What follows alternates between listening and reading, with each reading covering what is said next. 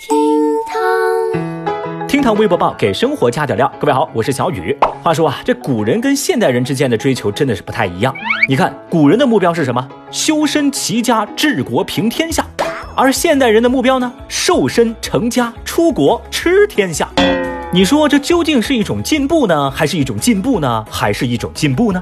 今日份厅堂微博报，赶紧听起来吧。微博二百八十九万人关注。每天喷高浓度八四消毒液致肺部损伤。最近，河南郑州的张女士跟王女士好像患上了同一种病，两人均是因为头晕乏力到医院就诊。虽然他们没有出现发烧、咳嗽、咳痰以及呼吸困难这样的症状，但是他们的胸部 CT 结果却把医生给吓了一跳。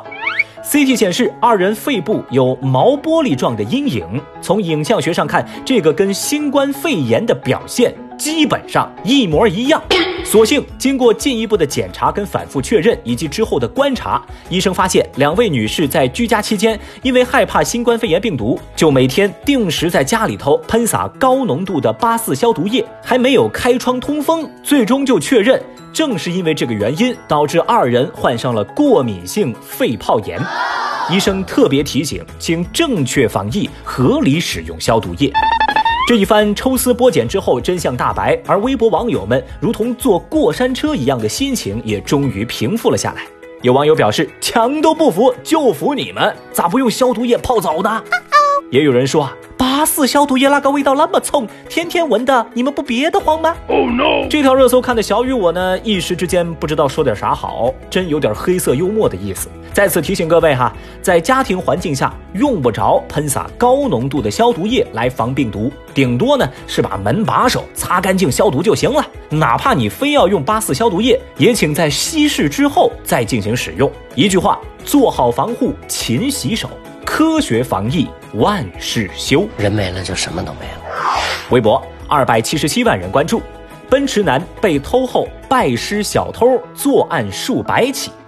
前两天，陕西咸阳的张某因盗窃豪车的后视镜被警方抓获。在审讯时，张某交代说自己以前也是个良民，直到有一天他的奔驰车后视镜被偷了，小偷留下一条纸条，说要想拿回后视镜就联系这个 QQ 号。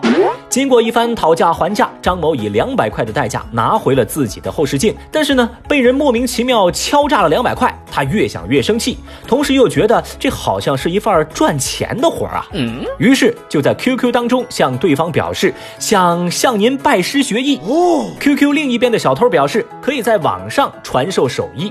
那在了解了作案的基本要领学成之后，张某便和另一个朋友一起开始了疯狂的作案。二十天之内犯案二百三十多起。后来，这张某还狡辩说：“我们作案都只挑那些乱停乱放的车下手的。虽然这事儿做的不对，但我这算是道义有道。这算个什么说法呀？”民警听了之后微微一笑，默默的拿出了手铐。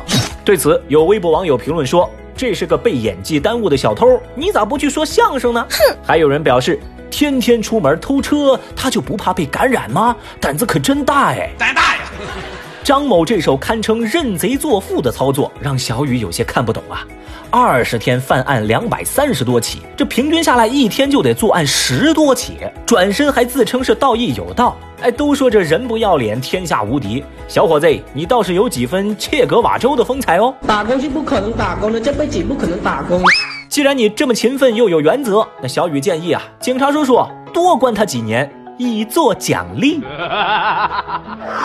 微博四百九十二万人关注，恒大开除于汉超。十四号，微博上流传着一段关于国足队员、广州恒大球员于汉超的视频。视频显示，于汉超涉嫌故意对自己驾驶的机动车的号牌进行涂改。随后，广州交警发布消息说，警方已经对其处以罚款五千元、行政拘留十五日、记十二分的处罚。哦吼。当天晚上，广州恒大方面就宣布，球员于汉超严重违反队规，已经给予开除处分。而恒大俱乐部这个决定在微博上又引起了极大的争议，并且事件在网上进一步发酵，后续又牵扯出一场舆论混战。首先是恒大发出声明之后，前国脚郝海东在微博上发声质疑恒大，并直接点名恒大老板许家印，提醒对方尊重劳动法。然后，恒大球迷联盟之一的佛山球迷联盟发布公告，曝光这段视频的恒大球迷冯某某在网上发表了不当言论，严重影响球迷形象。联盟已经开除了冯某某的会籍。与此同时，也不知是从哪儿冒出来的律师团队又在微博上发声，表示愿意支持和帮助于汉超维权。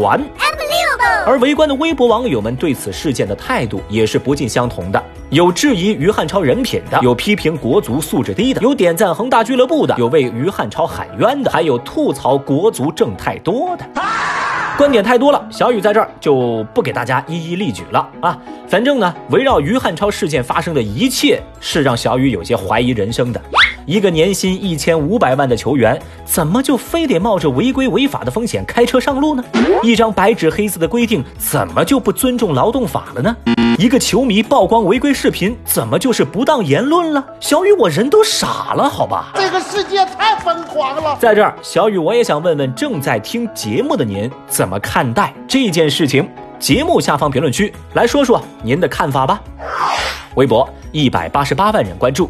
美国男子收到八百万慰问金后又被收回。